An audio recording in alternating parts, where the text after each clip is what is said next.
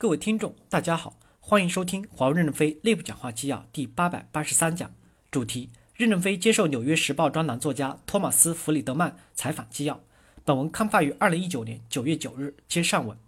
记者提问：听到一些传言说华为在跟美国司法部沟通，通过和解的手段去解决历史上美国和华为之间的所有问题，想确认一下，历史上美国和华为之间有很多问题吗？有没有这样的沟通？如果没有的话，华为愿不愿意做这样的沟通，以解决和美国之间的遗留问题呢？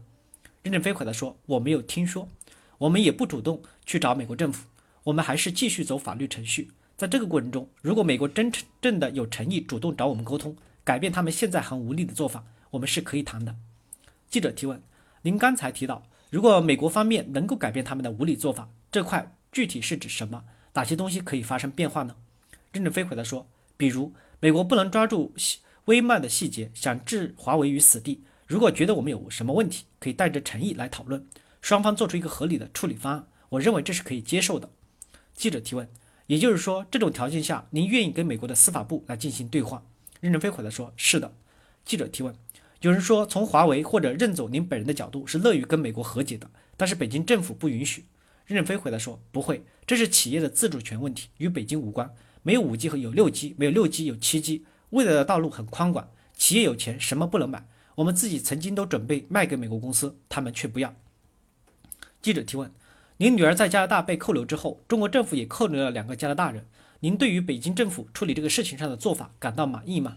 任正非回答说：我不清楚两者有什么关系，我女儿是完全无罪的，被加拿大政府扣留这点我是不满意的。至于国家之间的关系问题，我不太清楚。记者提问：中国政府在这件事情上也没有咨询您的意见吗？任正非回答说：“从来没有。”记者提问：“今天与华为的同事交流了解到，如果华为能够通过市场的竞争，参与到 5G 的网络建设，可以帮助美国节省两千四百亿美元的 5G 建网成本。如果华为不参与美国的 5G 网络的竞争，美国会损失什么呢？”任正非回答说：“我刚才讲了，同意把 5G 技术转让给美国公司，那这两千四百亿是由美国公司赚了，不是我们赚了。”记者提问。假设特朗普总统现在就坐在这里，你有机会跟他直接聊一聊华为的现状以及华为在美国市场的目标，您会对他说什么呢？任正非回答说：第一，他不可能不会坐在这里，他可能不会坐在这里。第二，我认为合作共赢是未来世界的走向。我看过您的《世界是平的》这本书，全球化会优化世界资源的配置和使用。比如一个零件，全世界只要一家公司生产就可以供应全世界，那么其他公司就不会去重复的研究，整个社会就节省了研发经费。二是全球市场足够大，就摊薄了这个零件的成本。这个东西既好又便宜，就为人类做出了很大的贡献。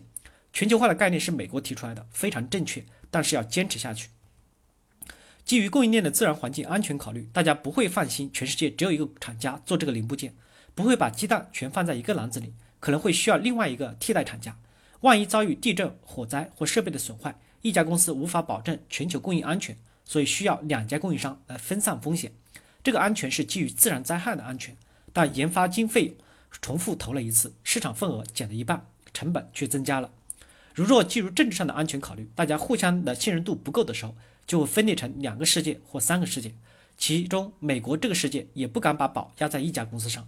美国的反垄断法就是希望美国体系里还有另外一家公司存在，非美国体系的也希望至少有两家公司存在，这样本来的一家公司可以服务全球市场。现在变成一家公司，最多只能服务四分之一的全球市场。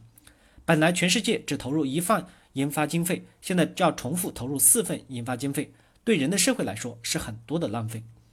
全球化是有利于人类社会发展的，高科技的优势在于美国，大家都想买美国的芯片，美国的芯片卖的越多，质量越好，价格就越便宜，其他的厂家就无法竞争。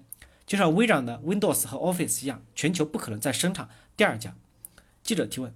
如果特朗普说微软，你的 Windows 不能卖给华为；Google，你的安卓系统不能卖给华为的手机用；英特尔，你的芯片也不能给华为的手机用，华为会怎么做呢？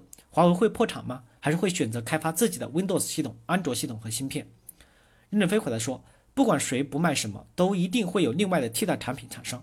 我们要相信人类不会灭亡的，在没有粮食吃的时候，人们吃野果、树皮，不也活过来了吗？记者提问：我觉得华为也不会死亡，会在危机中生存下去。任正非回答说：“只要市场有需求，就会有替代产品产生。”感谢大家的收听，敬请期待下一讲内容。